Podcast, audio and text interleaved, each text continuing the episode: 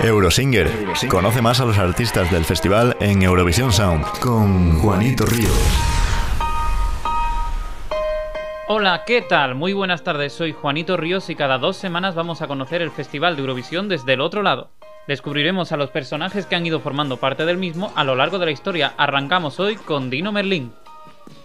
Edin Brisalovic nació en 1962 en Sarajevo. Hablamos de un músico todoterreno que canta, toca, compone, produce y que es uno de los artistas con más éxito de toda la región yugoslava.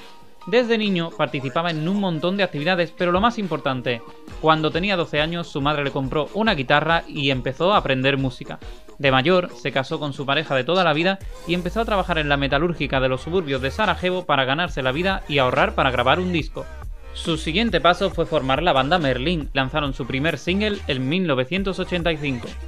Este buen inicio de Merlín fue truncado poco después debido a los ataques de la guerra de Bosnia, en los que murieron varios miembros de la banda, entre ellos Kemal Visik, que era muy cercano a Dino.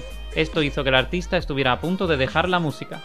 No fue así y en el 90 comenzó su carrera en solitario como Dino Merlín, y le llaman nada más y nada menos que desde el gobierno para componer el primer himno nacional de Bosnia. La canción se llamó Jedna Sijedina y estuvo vigente hasta 1998 pero su carrera aún podía ir más alto. ¿Cómo? Participando en el festival de música más grande del mundo, Eurovisión. En 1993 escribió Sva Boles Villeta, que hablaba de todo el dolor que estaba pasando Bosnia.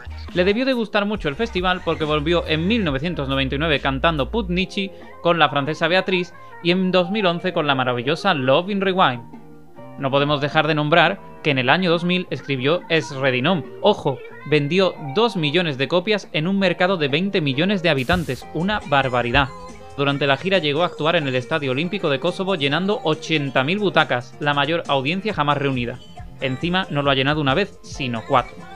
Tras años arrasando, decide tomarse un descanso de 6 años y vuelve en 2014 con su sexto álbum, Hotel Nacional, que obviamente lo petó. Se convirtió en el único artista de la región yugoslava en entrar en el top 10 mundial de Billboard. Y diréis, siendo tan superventa, ¿será una loca estrella del rock? Pues no. El artista lleva una vida muy normal, con sus hijos en su casa de toda la vida y le encanta jugar al ajedrez, esquiar y leer.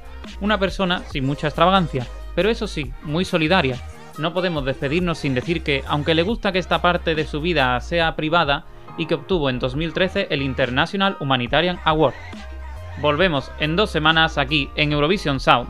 Cerramos con Putnichi, Viajeros, la canción con que Dino Merlín y Beatriz representaron a Bosnia y Herzegovina en 1999, país que participó por última vez en el 2016. ¡Hasta la próxima!